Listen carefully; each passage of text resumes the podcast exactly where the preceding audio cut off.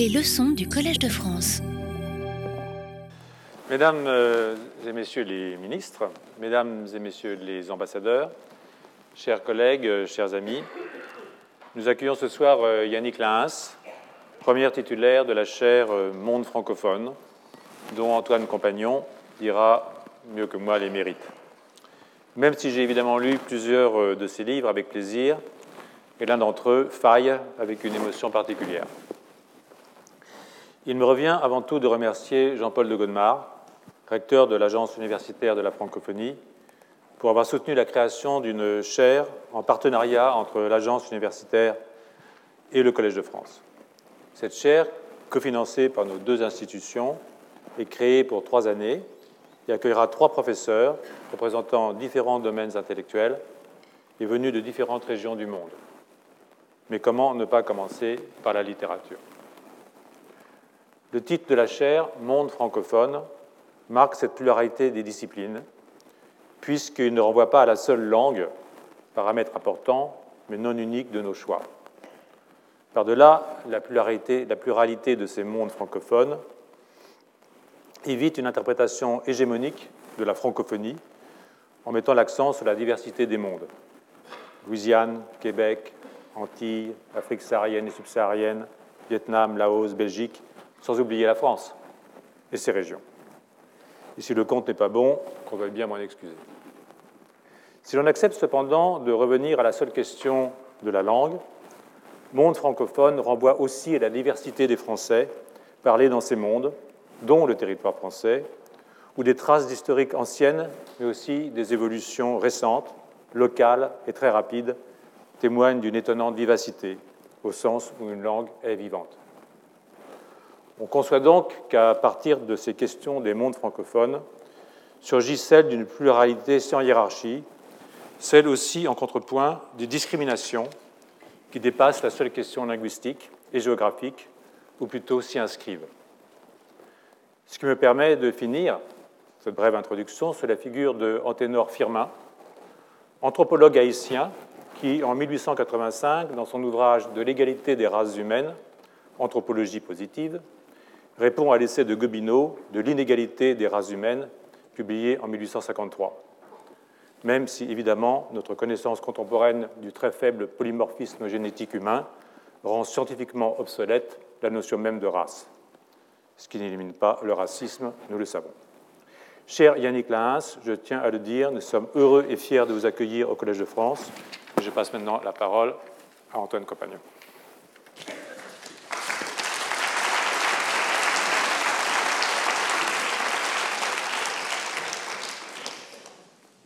Yannick Lins inaugure aujourd'hui la chaire annuelle Monde francophone.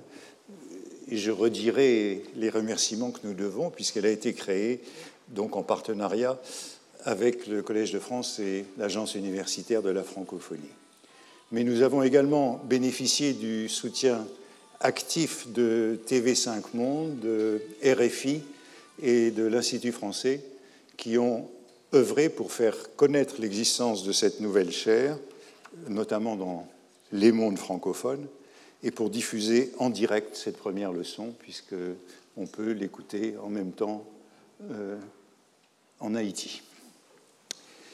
L'écrivain Yannick Lins, euh, ou l'écrivaine, excusez-moi, comme nous pouvons le dire depuis une semaine, est née en Haïti et elle y vit. Elle y a fait ses études primaires et une partie de ses études secondaires avant d'obtenir le baccalauréat en France et de poursuivre en France des études supérieures de lettres modernes. Mais elle est retournée euh, en Haïti dès 1977 et elle partage euh, depuis lors l'existence d'un peuple soumis à de nombreuses épreuves et qui y résiste admirablement, notamment grâce à la littérature. Elle enseigne les lettres à l'Université d'État d'Haïti jusqu'en 1995. Elle participe, dans le cadre de l'Institut pédagogique national, à la mise en place de la réforme qui introduit l'enseignement du créole dès les premières années de l'école primaire. Elle anime une émission culturelle entre nous sur Radio Haïti Inter En 1996-1997, elle intègre le cabinet du ministre de la Culture, Raoul Peck, dont on m'a dit qu'il était présent ce soir. Elle était aux côtés de l'écrivain Louis-Philippe d'Alembert. En 1998-2000, elle dirige un très beau projet, La route de l'esclave, consacré à l'histoire de l'esclavage à travers les sciences et les arts, projet qui malheureusement n'a pas abouti à un musée. À la même époque, elle devient membre du comité de rédaction de la revue haïtiano-caribéenne Chemin critique, qui a représenté un moment important de la réflexion culturelle en Haïti et dans la Caraïbe. Elle collabore à d'autres revues antillaises, Cultura, Bouture, et elle est membre du comité de rédaction de la revue franco-haïtienne Conjonction, ainsi que du Congrès international des études francophones, fondé par les universités nord-américaines. Et elle a récemment intégré le conseil d'administration de l'université Quisqueya à Port-au-Prince, qui, je crois, est aussi représenté ce soir.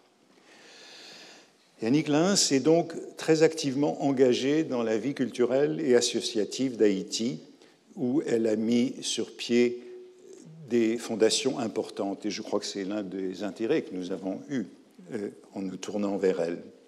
Elle fonde en 1998, avec d'autres écrivains, l'Association des écrivains haïtiens, qui combat l'illettrisme et organise des lectures et rencontres dans les écoles du pays. Elle crée en 2008 la, Fondation Action pour le changement, destinée à former les jeunes générations aux stratégies de développement durable, à les sensibiliser à des questions d'intérêt national et à renforcer le lien social, notamment à travers la réalisation de courts-métrages. Et cette fondation a permis la construction de quatre bibliothèques en Haïti. Mais bien sûr, c'est avant tout l'écrivain ou l'écrivaine que nous avons invité une femme, comme elle le dit, venue tard à l'écriture. Lorsqu'elle s'est mise à écrire, Yannick Lins avait déjà une expérience approfondie de la vie haïtienne et son œuvre entière est consacrée à Haïti. Après un essai, encore universitaire, L'exil entre l'ancrage et la fuite, l'écrivain haïtien, elle compose d'abord des nouvelles, réunies dans plusieurs recueils, en 1994, 1999 et 2006. Ces recueils qui sont réunis dans un volume, L'oiseau Parker dans la nuit, tout juste sorti des presses à Paris il y a quelques jours, en mars 2019, chez Sabine Vespizer, qui est son éditeur régulier. Et je crois que cette publication eh bien, est là pour célébrer son arrivée au collège. Je vous recommande ces nouvelles, je les ai lues la nuit dernière et elles procurent une initiation exemplaire aux thèmes qui seront plus tard orchestrés dans ces romans. Parmi ces romans, je voudrais citer Dans la maison du Père, le premier, 2000, qui a obtenu un prix au Salon du livre de Leipzig, La couleur de l'aube, 2008, qui a obtenu beaucoup de prix, dont le prix RFO en 2009, prix qui malheureusement n'existe plus, je crois, le prix Richelieu de la francophonie, etc. Guillaume et Nathalie, euh, qui a obtenu le prix, plusieurs prix également, dont le prix Adelph en 2013, mais surtout Bain de Lune, dont on retrouve les thèmes dans les nouvelles que j'ai lues la nuit dernière. Euh, Bain de Lune, qui a obtenu le prix Femina en 2014 et l'an dernier, Douce des. Toute son œuvre, je l'ai dit, est enracinée dans la terre d'Haïti, pays marqué par les failles économiques, sociales, politiques, mais aussi euh, géologiques et climatiques. Le thème des catastrophes naturelles, historiques, politiques, revient sans cesse dans ses récits, et euh, Alain Prochian a cité Faille, récit paru en 2010, dont je recommande la lecture, quelques mois après le séisme qui ravagea Haïti. Le séisme lui a retourné les viscères, dit-elle, de la terre d'Haïti. Ces livres sont bien sûr traduits dans de nombreuses langues. Yannick Lins a été honoré de nombreux prix. En 2007, euh, un prix de l'Organisation haïtienne pour la promotion et la défense des droits des femmes, Kay Femmes, pour justement son engagement dans la cité. Elle a été la première femme invitée d'honneur à la foire du livre en folie en Haïti elle a reçu le prix d'excellence de l'Association des études haïtiennes pour l'ensemble de son œuvre et elle est officier des arts et lettres. Il a semblé au petit comité chargé parmi nous de proposer le nom du premier titulaire de la chaire Monde francophone, et je voudrais remercier mes collègues qui ont participé à ce petit comité, puis ensuite à l'Assemblée des professeurs qui a approuvé notre choix avec enthousiasme, qu'il serait particulièrement opportun de confier notre nouvelle chaire des mondes francophones à une romancière originaire d'Haïti. Haïti est en effet le territoire où, je la cite, le colonialisme s'est noué et dénoué pour la première fois. Après une révolution de dix ans, Haïti l'a emporté sur les forces de l'Empire et devint en 1804 la première république noire libre du monde, succédant à la colonie française de Saint-Domingue. C'est aussi l'espace où l'appropriation et la délocalisation de la langue et de la culture française se sont accomplies dès la fin du XVIIIe siècle. Et elle reviendra dans son cours à cette période plus ancienne, avant même, dit-elle, l'invention du concept de francophonie. Je sais que c'est un concept qu'elle n'aime pas beaucoup euh, parce qu'il est trop politique et euh, peut-être qu'elle y reviendra.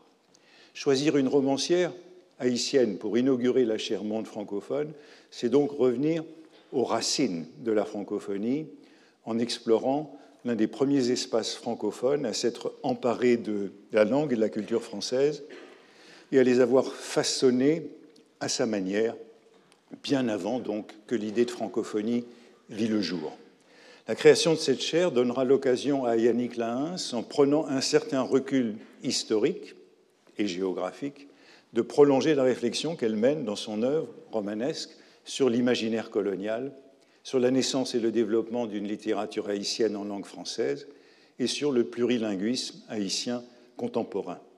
Elle ne considère pas le français comme la langue de la domination, mais comme une langue dont les Haïtiens se sont nourris, qu'ils ont enrichi et mélangé avec d'autres langues, l'espagnol, l'anglais, le créole, qui n'est devenu une langue officielle qu'en 1987. La littérature haïtienne, particulièrement riche et dont elle nous parlera dans un instant, est le reflet de ce métissage linguistique et culturel ancien et prolongé. C'est ce qu'illustre les récits de Yannick Lahens, qui confie elle-même vivre dans une tension entre deux langues, le créole et le français. Ce créole qu'on lui interdisait de parler dans son enfance et à l'école primaire. Ces livres sont écrits en français, mais dans une langue très pure et pétrie de réminiscences de la langue créole, en particulier des mots de la culture vaudou et de la culture haïtienne. La romancière n'entend pas envisager la francophonie, je l'ai dit, d'un point de vue politique.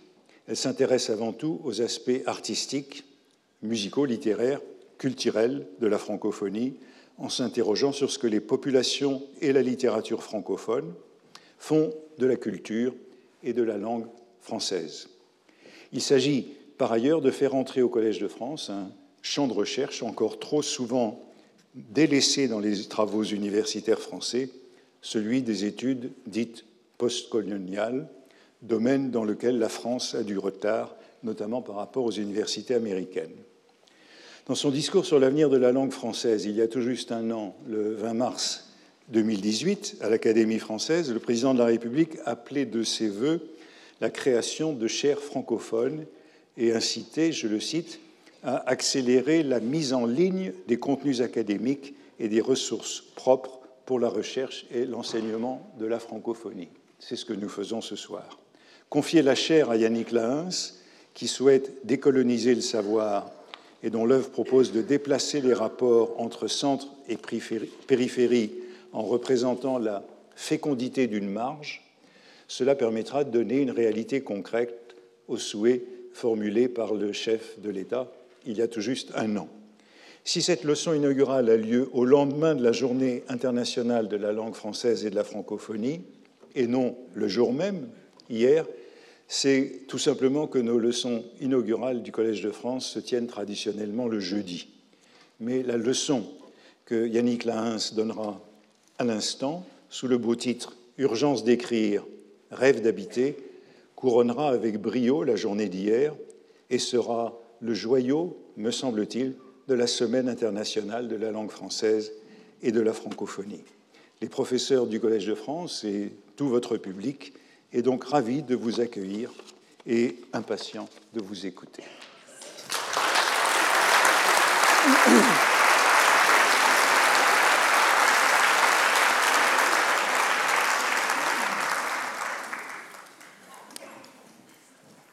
Monsieur l'administrateur, Mesdames, Messieurs les professeurs, Mesdames, Messieurs, chers amis, j'ai encore en mémoire l'émotion qui m'avait emportée quand, pour la première fois, j'ai franchi les portes du Collège de France, ce haut lieu du savoir. C'était à l'occasion d'une journée consacrée à Jules Michelet. L'éblouissante érudition de Jacques Sébacher nous avait, tout au long de l'année à la Sorbonne, frayé un passage dans ces terres oubliées par l'histoire officielle, mais que Michelet, dans La Sorcière, s'était évertué à arpenter avec opiniâtreté et un brin de folie lucide. J'avais l'impression à chaque page de tailler des alliés à la machette dans la campagne haïtienne, ou même de remonter dans un doko, l'un de ces camps retranchés d'esclaves marrons sous la colonie à Saint-Domingue. Jacques Sébacher nous précédait dans cette longue et ahurissante marche. J'étais dans une curiosité fascinée pour cette œuvre de Michelet qui tentait de nous emmener de l'autre côté de la grande histoire, en nous donnant à voir et à entendre ceux et celles dont l'existence devait être gommée et la voix bâillonnée. Parce qu'halluciné et emphatique, ces pages m'avaient ouvert les portes d'un autre savoir, inattendu s'il en est. Je ne les ai depuis jamais refermées. On y conduisait au, bûcher, à tour de bras dans toute l'Europe, et ceux du Moyen Âge jusqu'au XVIIe siècle, des hérétiques, des morts, des juifs et des sorcières. Tous ceux et toutes celles qui, d'une manière ou d'une autre, ne pouvaient s'inscrire dans le paradigme étroit et exclusif de ce modèle d'homme qui prenait forme en Europe et s'apprêtait à s'imposer au monde. Écoutons Michelet lui-même une fois, le seul Parlement de Toulouse met au bûcher 400 corps humains. Mais c'est trop peu encore pour Baudin, le légiste d'Angers. Il exprime à la Caligula le vœu que 2 millions d'hommes soient réunis pour qu'il puisse, lui, Baudin, les juger et les brûler d'un seul coup. Roland Barthes, présent ce jour-là, évoqua avec cette intelligence aiguë et sensible qu'on lui connaît ce qui fait littérature dans cette œuvre.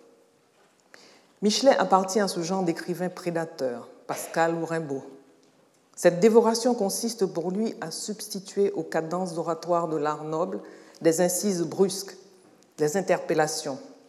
Ces regards récurrents de Michelet dans son œuvre sont fréquents, ce que Proust appelait ses cadences de musicien. Roland Barthes rappela que la littérature, en semant le doute aux quatre coins des significations usuelles et des théories admises, révèle l'insoupçonné, quand ces significations butent, et que là réside son pouvoir, celui d'emmener les mots vers des territoires étranges, étrangers.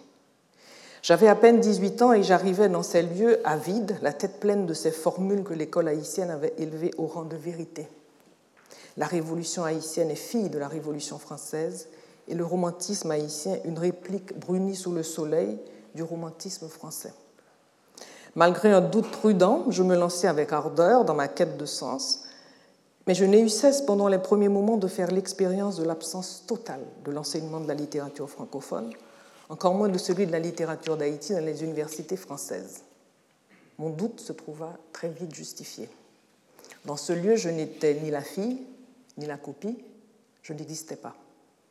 J'ai compris alors pourquoi dans ce roman atypique de Michelet, je m'étais sentie d'emblée de l'autre côté, du côté des corps qu'on brûlait et non du côté de la main qui mettait le feu au bûcher. J'étais la différence. Souffrez que l'écrivaine que je suis devenue vous invite à entendre précisément la voix de cette différence, la voix d'une autre pratique. Faire advenir les mondes francophones exigera de passer par de nouvelles narrations qui rendront plus audibles les savoirs, les cultures, donc les altérités qui les constituent. Très vite, je reliais l'absence de cet enseignement à l'ampleur de l'ignorance autour de l'histoire d'Haïti, qui de 1697 à 1804, quand elle s'appelait Saint-Domingue, a pourtant été une colonie française dont le poids économique et politique a été déterminant dans l'histoire de la France et dont l'indépendance en 1804 représente un moment majeur, l'une des origines, l'une des sources de la civilisation moderne, comme le souligne Aimé Césaire. Si j'étudiais Rimbaud, Sophocle, Camus, Faulkner, Dostoïevski avec une curiosité jamais rassasiée, les écrits haïtiens constituèrent ce socle intime sur lequel j'appris à tenir debout sans apitoiement sur moi-même, dans cette conversation infinie avec toutes les littératures. Je m'initiais au déchiffrement amoureux des grands classiques haïtiens, Marcelin, Despestre, Brière, Alexis, Roumain, Saint-Aude, Chauvet, et essayais de cerner les fondements de leur absence dans les cursus français à la lecture de penseurs haïtiens comme Anténor Firmin, Jean Fouchard, Jean Price-Mars. Autant d'écrivains et de théoriciens que sans doute vous entendez citer pour la première fois, mais dont les mots en français ont construit beaucoup d'entre nous de l'autre côté de l'Atlantique. Retenons pour expliquer leur absence que l'histoire et la littérature d'Haïti ne jouissaient pas de cette légitimité, pour reprendre Foucault, qui autorise à produire sur elle un discours de vérité. D'autant plus qu'un autre discours avait déjà figé Haïti dès son origine, dans la figure de la non-humanité, dans ce que Jacques Roumain appelle cette dissemblance inexorable. Construite par des chroniqueurs à l'instar de Moreau de Saint-Méry ou de Ducœur Joly, qui en 1802 écrivait L'âme du nègre venant d'Afrique surtout semble n'être accessible que par l'organe de l'ouïe.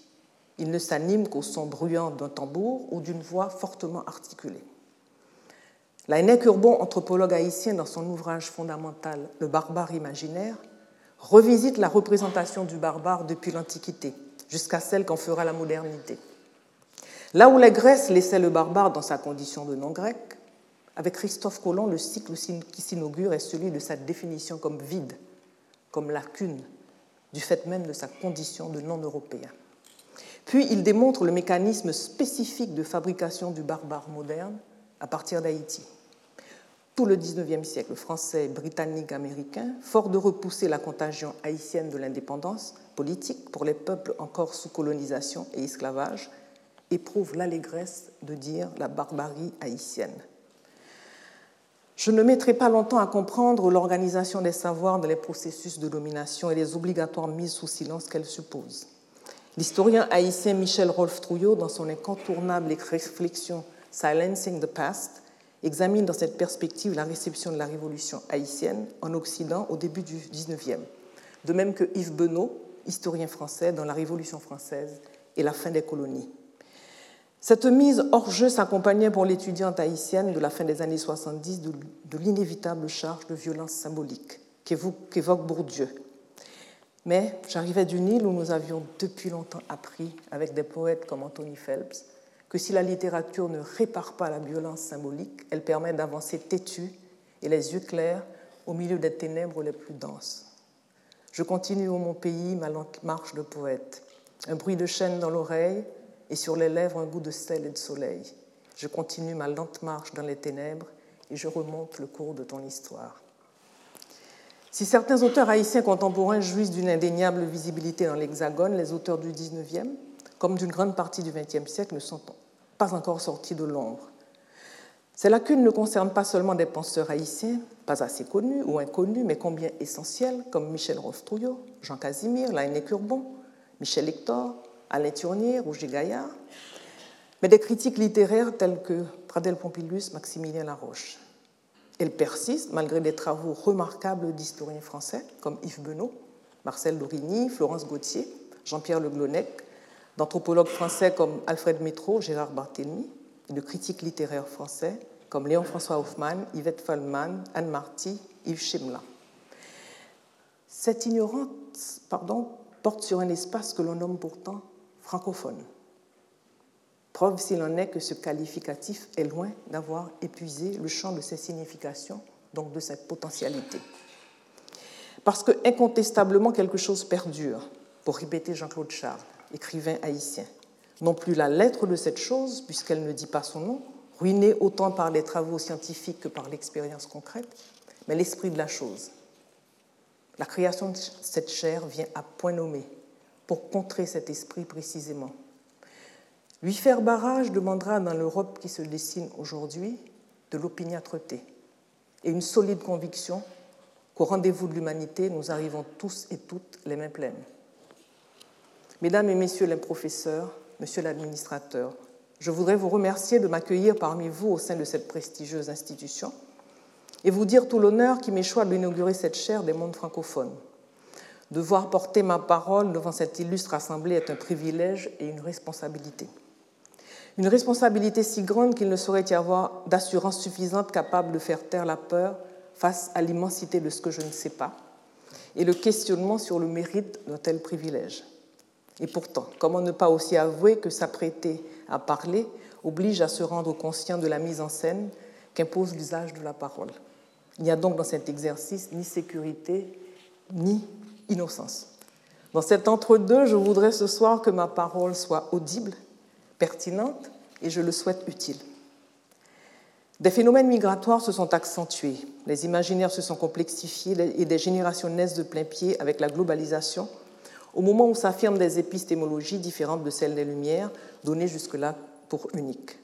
Signe que le moment est venu de dépouiller ce vocable francophone de son eurocentrisme, de le décoloniser. Je sais, ce mot fait peur, dérange ou même à l'aise, comme ceux de post-colonial ou de décolonial. Mais nous devons prendre le risque de l'inconfort pour les prononcer, les articuler parce qu'il s'agit d'ensembles réflexifs qui se mettent en place, d'une part au carrefour de la critique anticoloniale des années 50 et des courants philosophiques d'analyse du pouvoir, de la connaissance et du sujet des années 70, et d'autre part dans la déprise de l'idée qu'à l'Empire seul reviendrait un déroulement ontologique de l'histoire.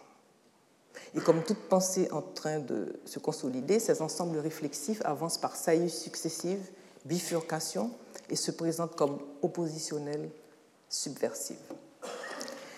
Aujourd'hui, les recherches sur la formation de la modernité de l'Empire et de ses projets nationaux ne peuvent être isolées de celles portant sur le monde colonial. Haïti constitue à la fois un produit et une matrice de ces croisements, et sa littérature en est une des premières métaphorisations. Si le Collège de France a jugé nécessaire de créer, après l'enseignement d'Alema Bankou, cette chaire des mondes francophones, c'est que les mutations d'aujourd'hui obligent la France à repenser ses relations avec, les relations pardon, avec ses anciennes colonies, avec la diversité de ses citoyens et l'ensemble des pays que l'on dit du Sud. Pour mieux comprendre ce monde dans lequel les notions d'identité, de patrimoine, de nation sont en train d'être revisitées. Mais revenons à ma présence dans cette prestigieuse enceinte et à ma démarche, qui est tout sauf un renoncement à la rencontre. Je voudrais remercier Antoine Compagnon pour son engagement sans faille en vue de la création de cette chaire. L'administrateur Alain Pochiance, qui a souligné dans l'introduction de l'ouvrage collectif Migration, réfugiés, exil, que l'hospitalité marque la politique de notre institution. Nous ne sommes pas le collège d'une France recroquevillée.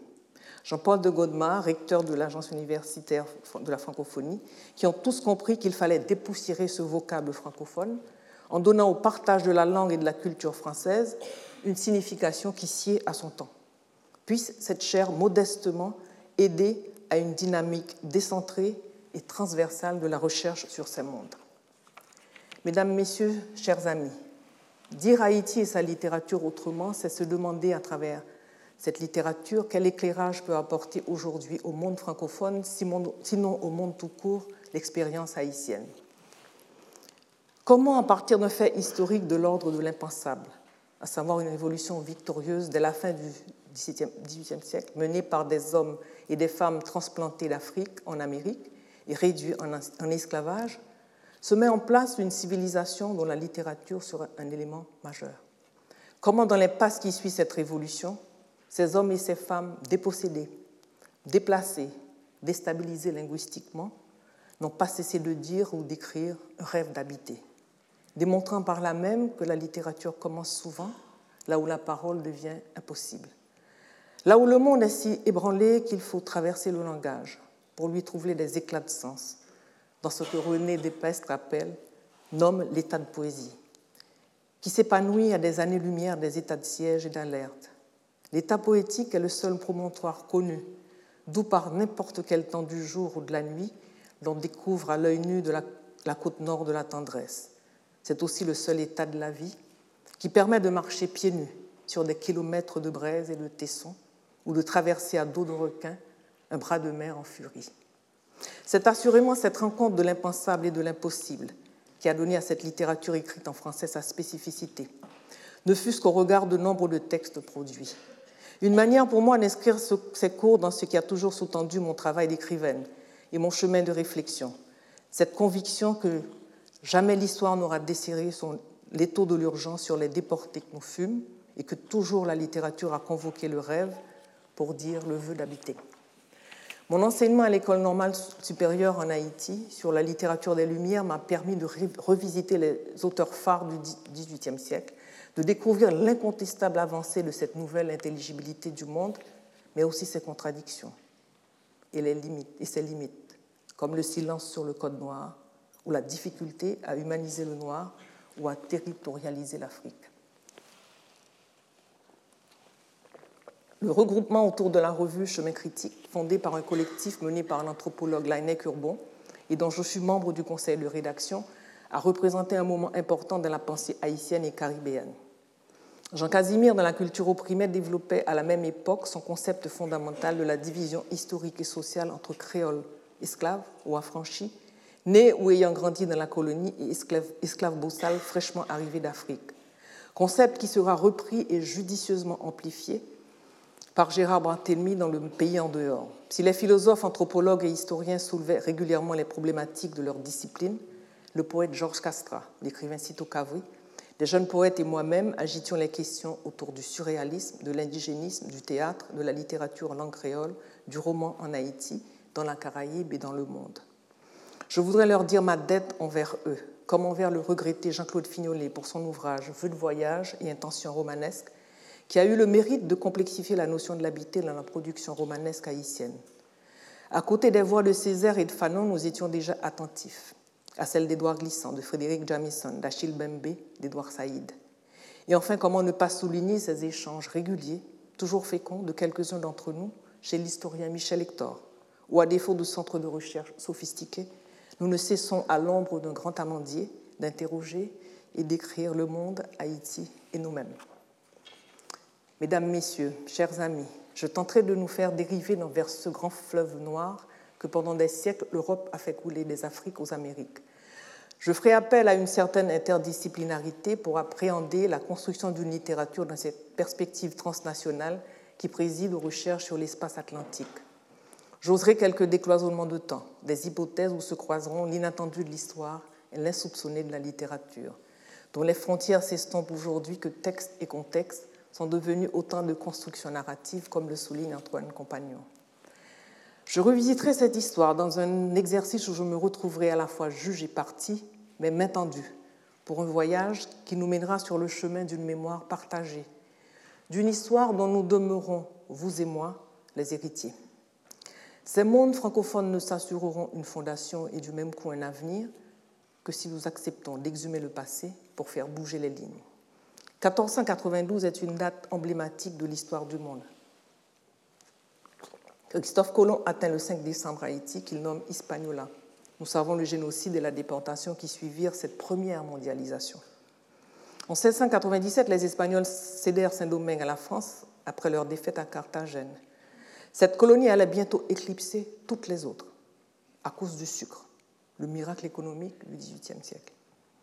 L'esclavage sera le mode d'exploitation essentiel à la production du sucre et la région de la Caraïbe devint une de celles les plus industrialisées de l'époque.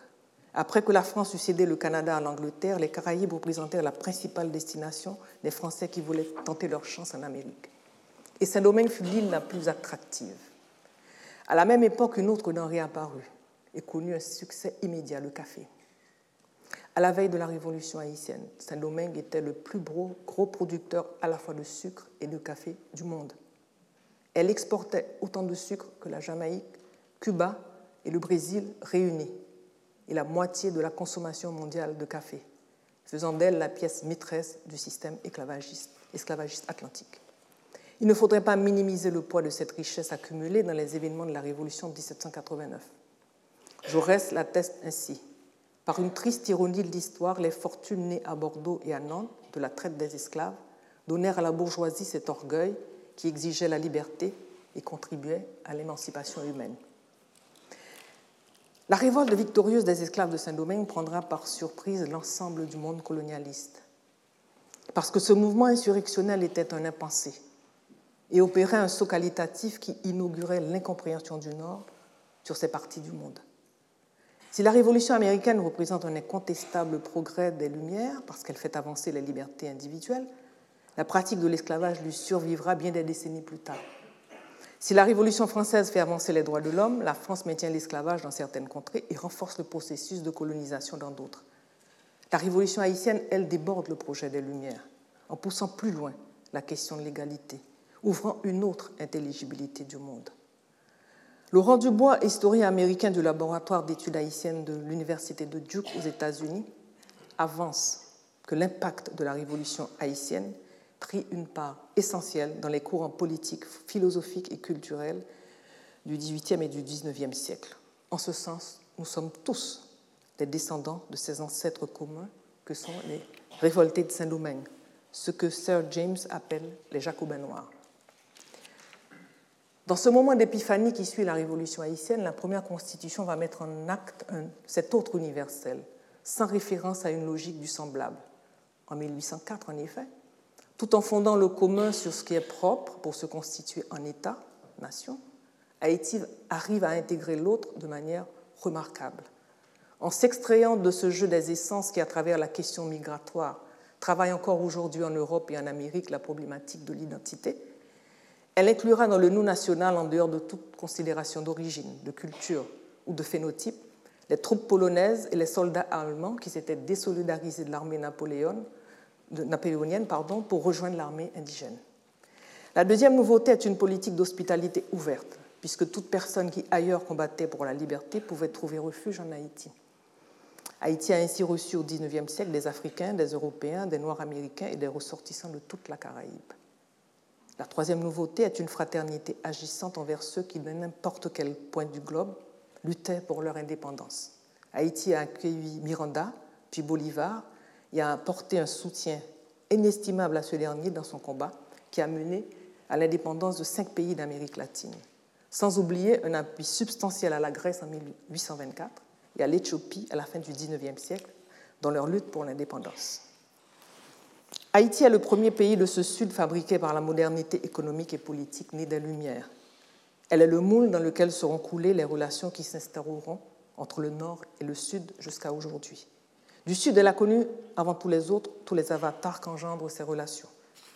Un embargo de 1804 à 1820, une lourde dette à payer à la France de 1820 à 1847 et qui grèvera d'une lourde hypothèque son démarrage, la même mise du Nord sur l'économie et la politique, pardon, avec la complicité des élites locales. Un long mais indispensable détour pour comprendre pourquoi l'urgence ne nous a jamais quittés et pourquoi les écrivains lui ont toujours opposer un rêve de bravade, de panache, d'habiter le monde de plein jour et de plein pied. C'est ce que René Char, appelle de sa formule stimulante, parce que féconde, ambiguë et belle, la santé du malheur. Nos écrivains fondateurs commencent avec Toussaint Louverture et Jean-Jacques Dessalines. Entre 1767 et 1806, ils produisent en effet des textes qui les projettent d'emblée dans un monde d'après la colonisation et d'après l'esclavage. Deborah Jensen, dans son ouvrage remarquable Beyond the Slave Narrative, fait sortir du sommet des archives françaises quelques-uns de l'ensemble imposant de ces textes. Il ne s'agit pas de textes témoignant des affres de la condition d'esclave ou d'autobiographies souvent de deuxième main qui en dressent une chronique comme on en connaît dans les îles sous colonisation anglaise, mais une projection inouïe dans l'avenir. Édouard Saïd exprime l'idée que toujours c'est le centre qui articule l'autre, lui donne vie, le représente, l'anime. Dès la fin du XVIIIe siècle, les écrits de Toussaint Louverture et de Dessalines disent déjà cette volonté de se définir hors de ces filets de représentation, hors du piège de toute racialisation. Renversement épistémologique qui ravissait au centre la capacité de nommer et le réduisait soit à la répétition du déjà connu, soit à une forme de silence devant l'inédit et le désignait à son tour comme celui qui ne sait pas, qui ne sait plus. Certaines adresses de Toussaint comme des salines ont été publiées dans des revues aux États-Unis, en Angleterre et en Allemagne. Et dans son livre Hegel et Haïti, Susan Bock Morris analyse l'ensemble des textes de Toussaint et de Dessalines qui ont paru dans la revue Minerva en Allemagne et s'interroge sur les rapports possibles entre ces textes et la genèse, la conceptualisation de la dialectique du maître de l'esclave de Hegel. David Bryan Davis, dans The Problem of Slavery in the Age of Revolution, le souligne quelques années auparavant, dans le chapitre qui a pour titre Toussaint l'ouverture et la phénoménologie de l'esprit. Toussaint, officier de l'armée régulière française, utilise les présupposés des Lumières et les principes de la Déclaration universelle des droits de l'homme pour s'adresser entre autres à Napoléon. On ne peut pas donner à une personne ce dont elle a la jouissance. Le général Leclerc ne peut donner aux habitants de la colonie une liberté qu'ils avaient déjà reçue de Dieu, qui leur avait été ravie par l'injustice de leur tyran et qu'ils ont dû reconquérir et conserver au prix de leur sang. Dessalines se placera dans une radicalité plus marquée en déclarant Et si les hommes qui veulent être libres parce qu'ils le peuvent sont encore connus en France sous la épithète de brigands, qu'elle renvoie, s'il lui est possible, pour les combattre, le petit nombre de soldats français que notre climat et notre humanité a épargné. Patrick Boucheron, à propos de la sorcière de Michelet, souligne ceci dans sa leçon inaugurale. La Renaissance existe puisqu'il l'a réinventée. Elle n'existe pas autrement qu'en tant que création poétique. En ce sens, elle est irrécusable.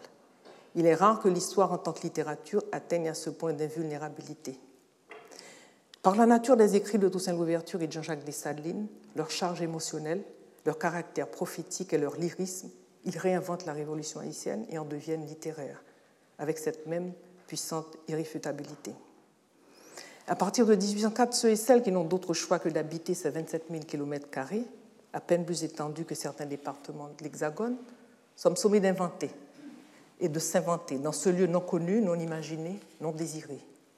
Laennec Urbon souligne, après Hegel, qu'habiter comme prise en charge du monde et prise en charge de l'homme par lui-même, coupé de la transcendance, telle est la spécificité de la modernité, à partir de laquelle le monde a pu être rêvé comme habitable, et l'homme se penser comme habitant ce monde. Depuis Haïti, donc, la problématique de l'habiter peut trouver un nouvel éclairage, puisqu'il est l'un des lieux privilégiés de la mise en épreuve de ce qui constitue la modernité en son fond. Parce que paradoxalement pour nous, la modernité, c'est d'abord le contraire de l'habiter. C'est une difficile prise en charge, un désabritement, un dépaysement, une déterritorialisation. À cette sommation, les écrivains répondront en nourrissant un rêve d'habiter un corps qui ne soit plus celui du migrant nu, selon la belle formule des Noirs glissants. Un lieu et un temps fondateur, comme le propose Herder, d'habiter l'écriture comme un lieu premier, originel, à la manière d'Heidegger, un lieu aussi de simple non de simple enracinement, mais de possible séjour. Enfin, un lieu aussi vaste que le silence ou l'inconnu. Même quand ces rêves se heurteront à des empêchements majeurs, toujours les écrivains comme Franck Etienne nous apprendront à chevaucher les chutes pour poursuivre le voyage. S'il arrive que tu tombes, apprends vite à chevaucher ta chute, que ta chute devienne cheval pour continuer le voyage. Comment peut-il se mettre en prendre en charge pardon, quand l'esclave est partout étranger? Et que l'acte qui le met en esclavage le produit où qu'il aille comme étranger, sans filiation, sans nom, sans langue, sans religion, étranger à son propre corps. Mais le corps, ce premier lieu d'habitation, même hors du joug de l'esclavage, garde la mémoire de la cale, des cases, du fer chaud ou du regard du maître, comme, corps défini comme meuble, animalisé ou surérotisé, corps prétexte à toute une création fantasmatique, particulièrement celui de la femme, qui, parce que la conquête coloniale était une affaire d'hommes, incarna l'autre par excellence, cette figure où principalement le pathos se dérobe à son logos, pour citer Lord Anne. Sur cette difficulté première viendra se greffer une difficulté politique et sociale, celle de faire communauté. Au départ des colons s'opère en effet un double glissement qui se traduit par deux modes d'occupation du territoire. L'ensemble majoritaire formé de plus de 24 ethnies africaines, hommes et femmes franchement arrivés d'Afrique, les Bossales, rejettera de manière radicale le système de la grande plantation et toute logique économique capitaliste et matérialiste qui le porte. Durant le XIXe siècle, une civilisation originale va se construire dans sa cohérence et dans un certain isolement, puisque ce monde rural sera appelé pendant longtemps le pays en dehors.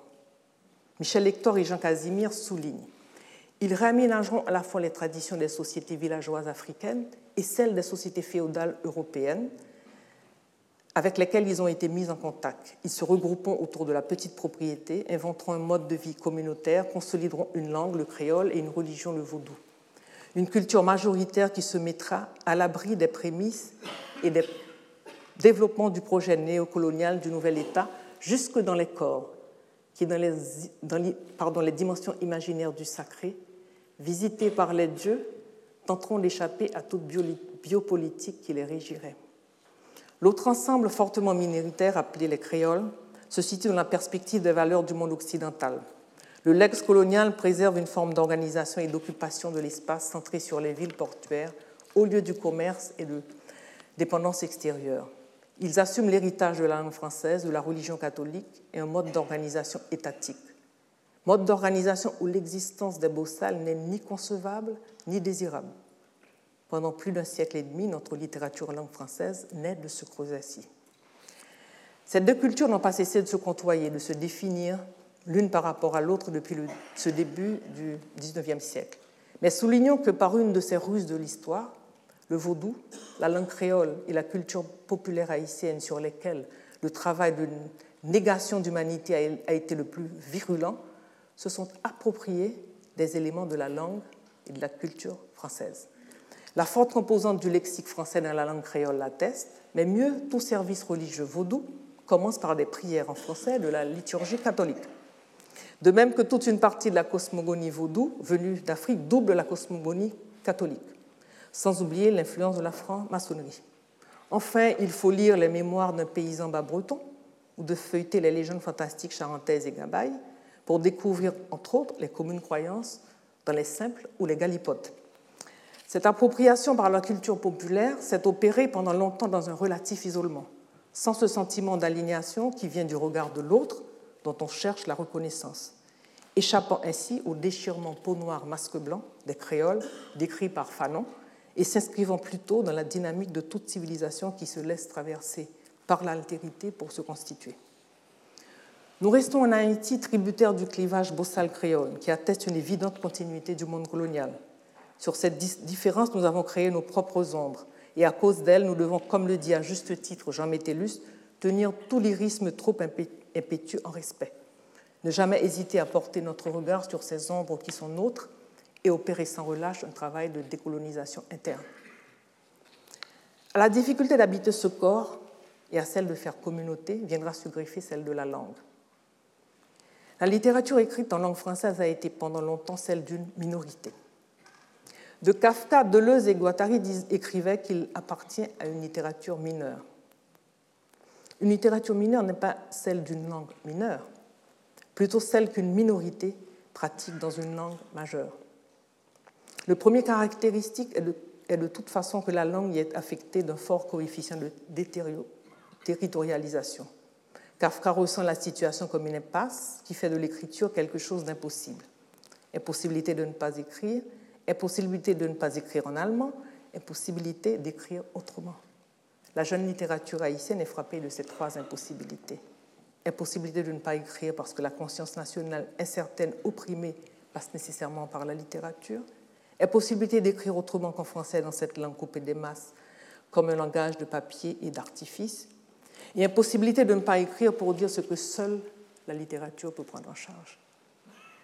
La très faible scolarisation des débuts n'empêchera nullement les premiers écrivains de vouloir laisser leurs traces.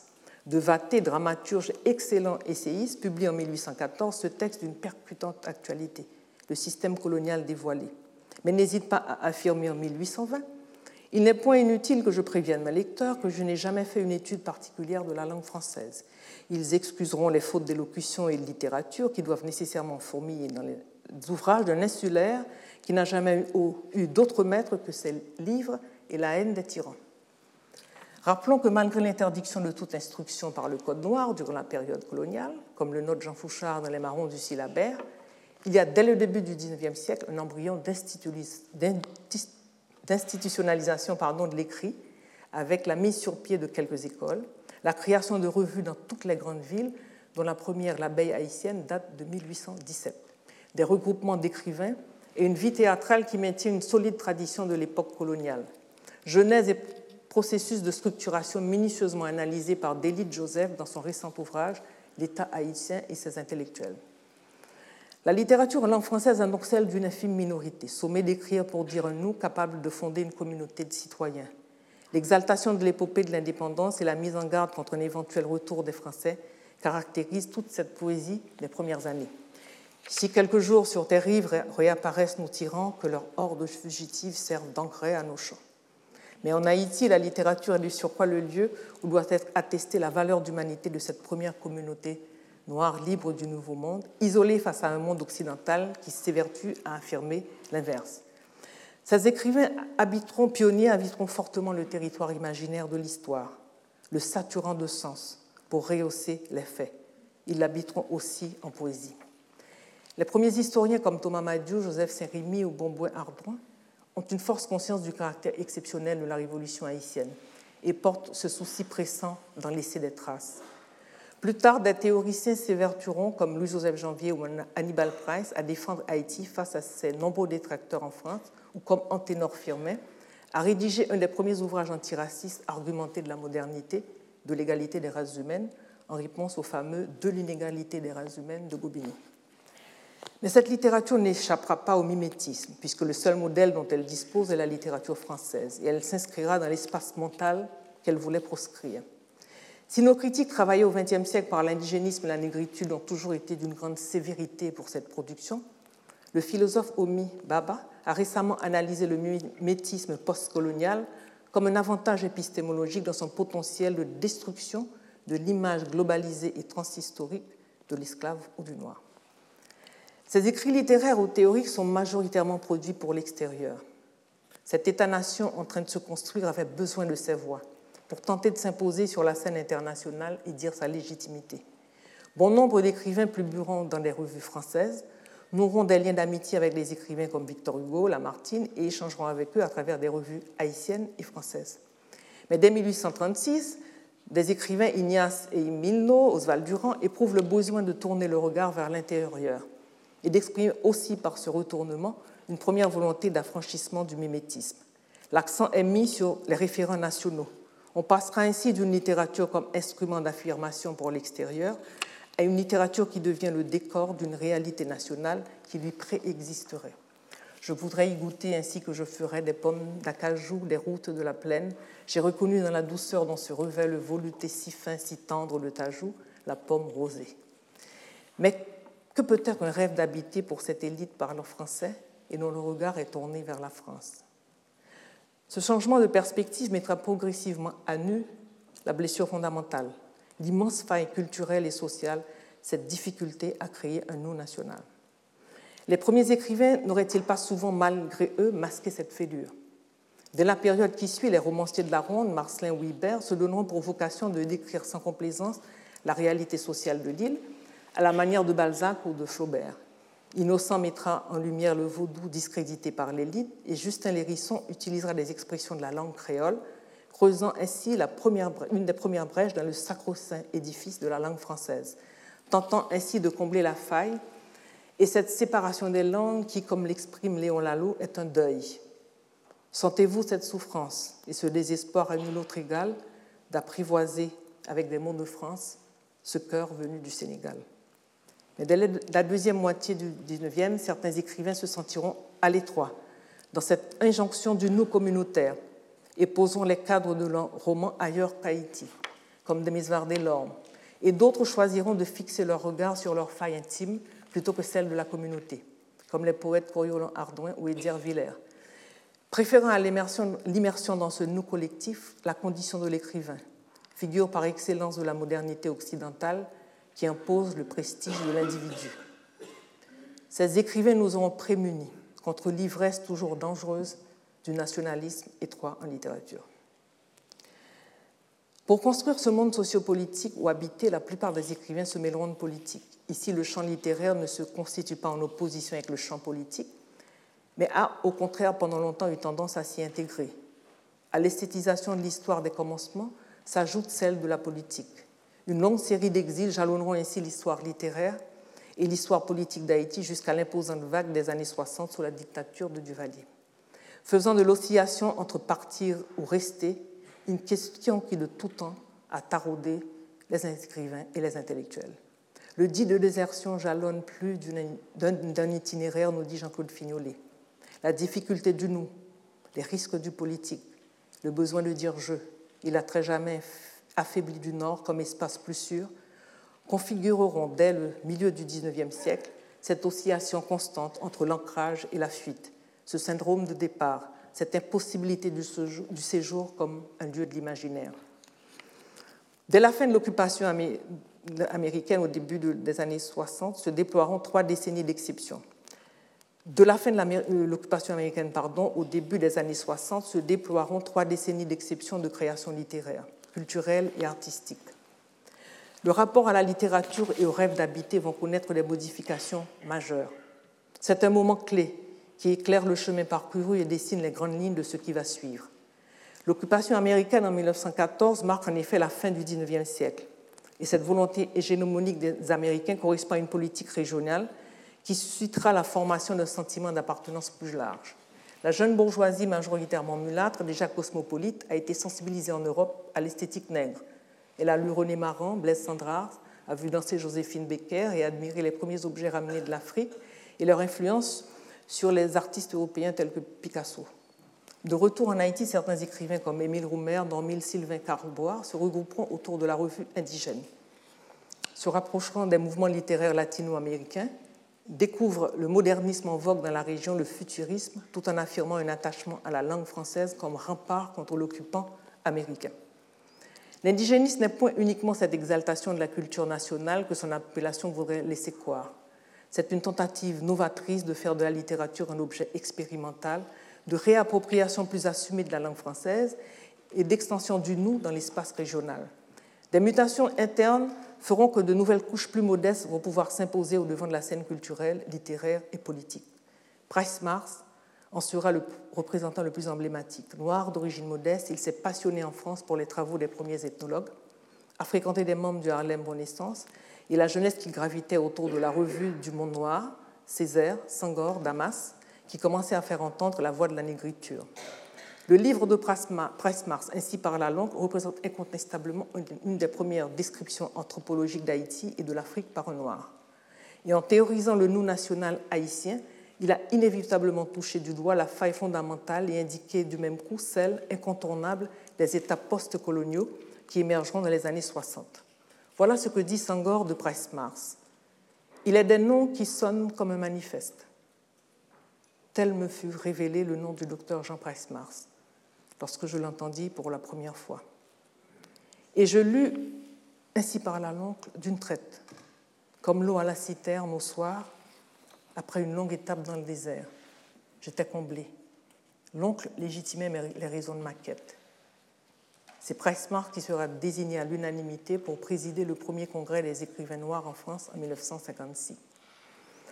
Jacques Roumain, intéressé lui aussi par ces questions comme Roussan Camille et Jean Brière, a été l'assistant de Rivet au Musée de l'Homme et fonde avec Price-Mars le Bureau national d'ethnologie en 1937, où il entame les premières fouilles archéologiques en quête de vestiges amérindiens et trouve dans l'évocation de l'Afrique une source d'inspiration qui éclaire le nous national. Mandingue, Bambara, Ibo. Quand nous arrivâmes à la côte, Bambara, Ibo, il ne restait de nous, Bambara, Ibo, qu'une poignée de grains épars dans la main du semeur de la mort. Influencés par Price-Mars, des écrivains et théoriciens lancent la revue Les Griots et se réclamant d'une négritude qui faisait de l'évocation de l'Afrique celle indirecte de la masse rurale haïtienne. Un discours qui s'adressait donc avant tout à l'élite créole et mulâtre.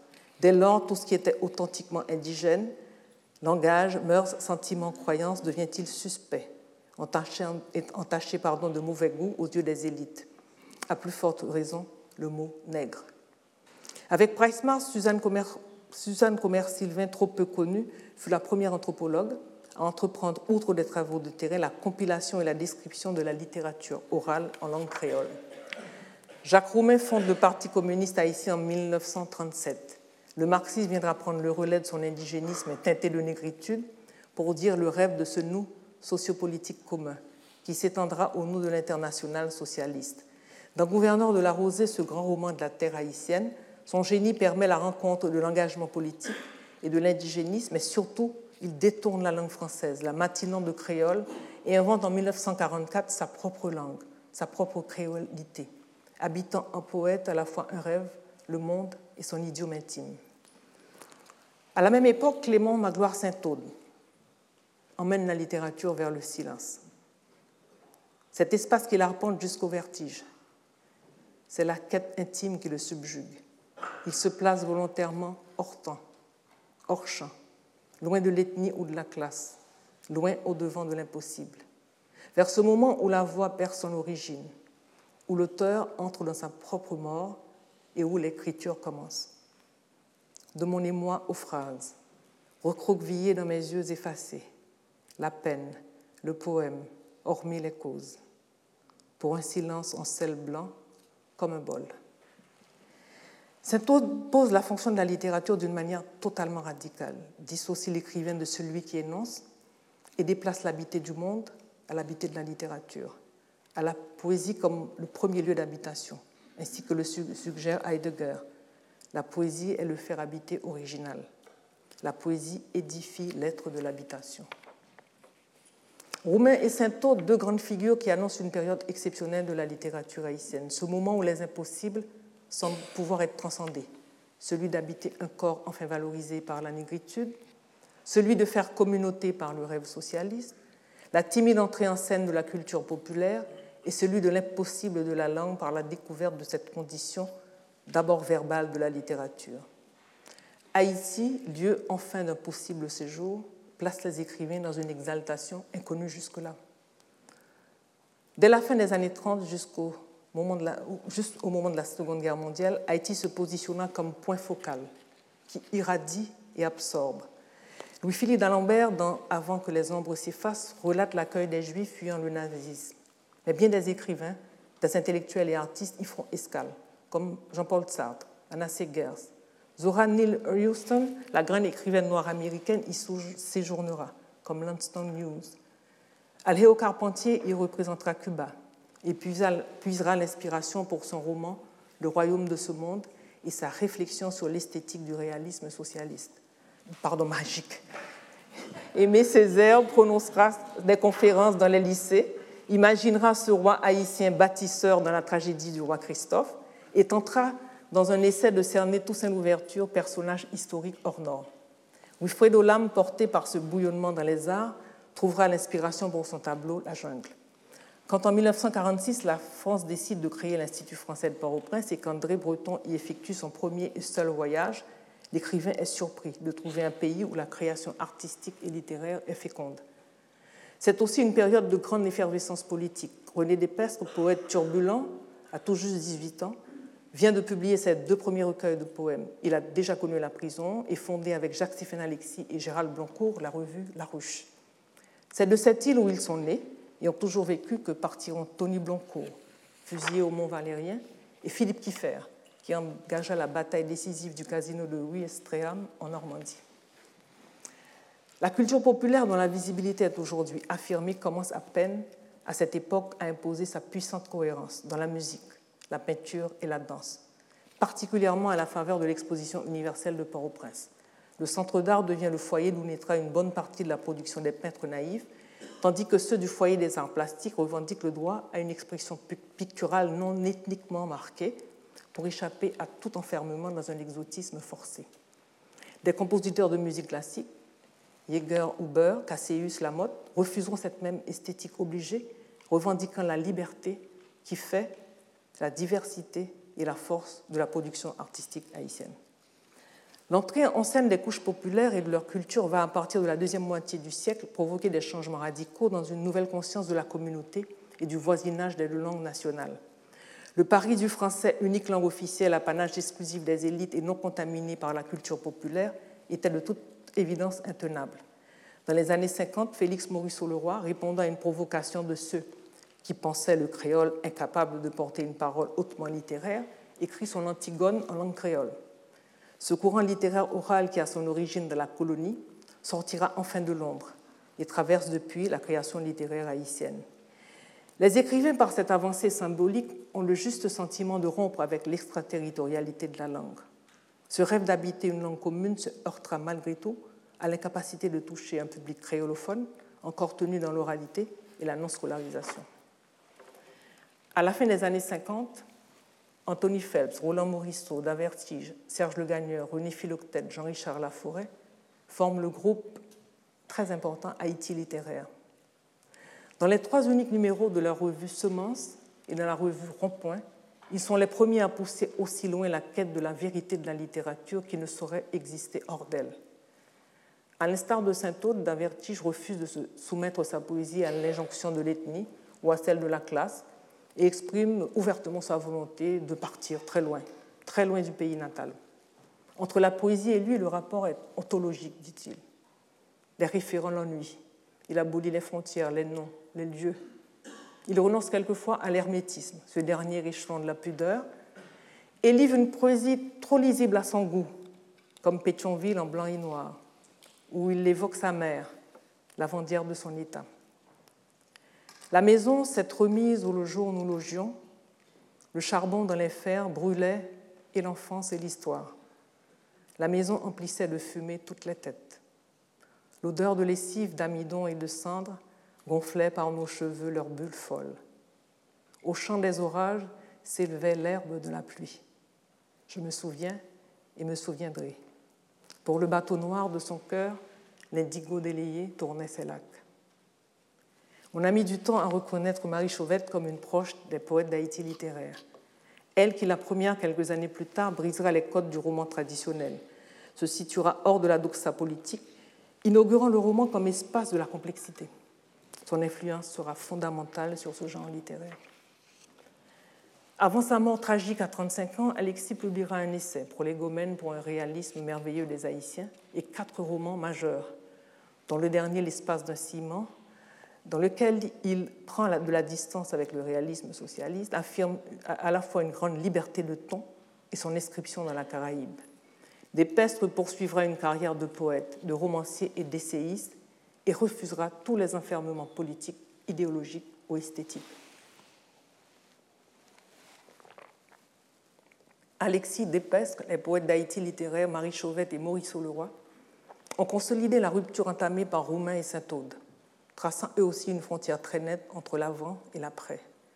Dès les années 60, la dictature du Valérisme prolonge le noirisme intellectuel formulé par la revue Les Griots en une dictature politique, faisant fuir bon nombre d'intellectuels et d'écrivains. Dans les trois espaces où ils s'exilent, ils opéreront une inédite transversalité sud-sud et sud-nord des mondes francophones.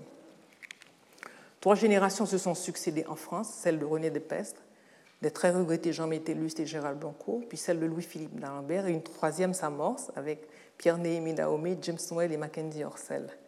La première génération partie vers l'Afrique contribuera à la formation de la génération des indépendances avec entre autres Gérard Chenet, Gérard Roger d'Arsainville pardon, et Jean Brière. Et la première installée au Canada participera à la Révolution tranquille. Deux générations d'écrivains, celle d'Haïti littéraire et celle de Daniel Laferrière, de Marie-Célie Agnan, de Joël Desrosiers, de Stanley Péan, marqueront enfin, euh, enfin l'effet de leur empreinte la littérature d'un pays comme le Canada. Ils se sont retrouvés en phase avec la réflexion des écrivains québécois, eux aussi en situation de minoration culturelle et linguistique, sur les manières d'habiter le territoire imaginaire de la littérature. Ils tenteront d'apporter de nouvelles réponses à la question identitaire et à son rapport à la littérature en la complexifiant. Émile Olivier se dira canadien de jour, haïtien de nuit. Les écrivains de la diaspora se retrouvent ainsi propulsés dans un pluralisme d'appartenance sans avoir accompli le rêve d'habiter en comblant cette faille constitutionnelle de leur communauté d'origine. À un moment où la pertinence du concept de nation elle-même est remise en question. La littérature s'offrira donc comme unique réponse au succès d'année à cet éclatement de la vité, avec Ferdinand, personnage de Manhattan Blues, de Jean-Claude Char, dont, la seule nationalité est d'être un écrivain. Ou jusque dans le retournement ironique de Daniel Infirrière, avec le titre Je suis un écrivain japonais. Se rester à l'intérieur du pays comme Franck-Étienne, Jean-Claude Fignolet, affrontent la dictature les mains nues et apprennent à se parler par signes. Le spiralisme qu'ils inventent est une urgence esthétique, pour ne pas mourir yeux crevés, langue coupée. La poésie et les romans de Franck Étienne, la poésie de Philoctète, les romans de Fignolet explorent cette lettre aux prises avec la spirale du silence forcé. Le théâtre de Franck Étienne comme son roman des Affiles, l'un des premiers écrits en créole, de même que le recueil Combelland de Georges Castra écrit aux États-Unis, ont marqué plus que la recherche ininterrompue de désir description de l'écrivain dans sa communauté, le début d'une littérarité écrite de la langue créole. Ces écrivains restés en Haïti témoignent surtout de la puissance des voyages immobiles. Un écrivain du Sud n'est pas un rade dans sa terre natale. René Philoctète, fatigué des giboulées du Nord, reviendra vers ces îles qui broutent l'azur à la limite de leur vertige. Si le départ forcé est une souffrance et le voyage désiré un acte libre, céder à l'obsession du Nord, à cette dictature du globalitarisme décriée à juste titre par Paul Virilio, c'est attester qu'un écrivain resté au pays est un écrivain mort. Habiter ne saurait être ni une sommation de l'ailleurs, ni une assignation à l'ici. Une nouvelle génération de poètes et de romanciers naît au milieu des années 80. Pierre Cliton décrit son roman Cathédrale du mois d'août, Michel Soucard La Cour des miracles, Pierre-Richard Nassis Dayak l'espoir. Lionel Trouillot publie un recueil de poésie en créole Palais et un roman Les Fous de Saint-Antoine, initiant une belle création de longue haleine, tout comme Gary Victor avec son son Pipiri, pour ne citer que les plus emblématiques. Rodney Saint-Éloi, jeune poète, fera parallèlement le pari réussi de l'édition. D'abord en Haïti, puis à Montréal, en misant sur la diversité culturelle. Yannick Jean, poétesse majeure de ces années charnières, dira sa singularité, à rebours des évidences, du moment, dans le sillage des chercheurs de silence et d'inconnus, comme Saint-Aul ou d'un vertige, qui porte sa lampe et s'enchaîne aux nuits de ses clôtures, lavé aux humeurs des lunes altérées, livré depuis l'enfance au rapt et à l'inclémence. Des critiques et certains écrivains eux-mêmes qualifieront la poésie écrite jusqu'à la fin des années 90 d'esthétique du délabrement du désenchantement, malgré la chute de la dictature. Cet espoir à faire pleurer de rage s'est amenuisé, et la dictature teintée de noirisme a mis en lumière que tout rêve étroit de communauté, de langue, d'ethnie ou de classe mène à un chemin de sang. Cette génération se retrouve en plein cœur d'un nouvel orage. Taraudée par ces mêmes rêves d'habiter en faisant communauté, mais désormais avertie, et surtout héritier d'une littérature qui a su aussi dire avec le poète Georges Castra qu'avant tout, les mots nous choisissent parce que nous sommes seuls. Le pain lui-même est l'éclatante vérité d'un manque. Après Maurice Leroy, le théâtre se fait en Amérique du Nord avec Cito Cavé et Franck Couchet et au cœur de la dictature avec Franck Etienne en créole. À la chute de la dictature en 86, on découvre que si la littérature ne saurait être sexuée, les écrivaines comme Jean-Gilles Dominique, Evelyne Trouillot, Kathleen Mars, Émilie Prophète, Sybille Claude, Martine Fidel, Marie-Célie Agnan, euh, Stéphane Martelly au Canada et Louis Dantica ou Gay aux États-Unis invitent à questionner l'identité que l'on dit féminine et à découvrir d'autres manières d'habiter le corps, la communauté ou la langue. Au croisement de la classe, de la couleur et du sexe, l'intersectionnalité nous a appris à sortir de représentations trop étroites pour nommer une diversité de femmes. N'endormi de Mimose Beaubrun, en décrivant pour la première fois de l'intérieur une expérience initiatique dans le vaudou par une prêtresse, dévoile non seulement une dimension du vécu non prise en compte par l'intersectionnalité, mais un des lieux de pouvoir de la femme dans la culture populaire. La redécouverte de Chauvette à partir de 86 s'inscrit dans une nouvelle réactivation des mouvements féministes des années 30 et la reconnaissance de figures féminines de l'histoire comme Sanit Belair, Victoria Montou, de la vie intellectuelle comme les trois sœurs Sylvain, de la vie politique comme Yvonne Hakim-Rimpel ou littéraire comme Cléante Valsin, Annie Desrois, Marie-Thérèse Colimon, Nadine Magloire. Beaucoup de jeunes écrivains écrivent jusque-là exclusivement en français, comme Mehdi Chalmers ou Kermon Lovely Fifi, Jean d'Amérique, mais ils sont nombreux ceux qui inaugurent un nouveau rapport au français et au créole. Nul besoin pour eux d'habiter le créole dans le volontarisme social et politique des années qui ont précédé, puisque les couches populaires imposent progressivement, au prix de soubresauts réguliers, leur place légitime dans l'espace public. De surcroît, l'introduction du créole dans les premières années de scolarité et sa reconnaissance affichée dans la société placent ces écrivains dans une position moins, frontale, et ils écrivent en français sans le sentiment de culpabilité de leurs aînés. Je veux parler de Bonnel Auguste et d'Inema Jeudi. Et aujourd'hui, les foires du livre, la publication de revues de qualité, la relance de maisons d'édition et l'existence d'un théâtre dans les deux langues, avec entre autres Guy Régis et Faubert Bolivar, témoignent de la vitalité de qui résiste, comme le souligne Starobinski, à tout ce qui réprime la montée du champ. Enfin, la littérature haïtienne, grâce à la migration, est en train de se faire aujourd'hui dans deux autres langues de l'Amérique, l'anglais et l'espagnol.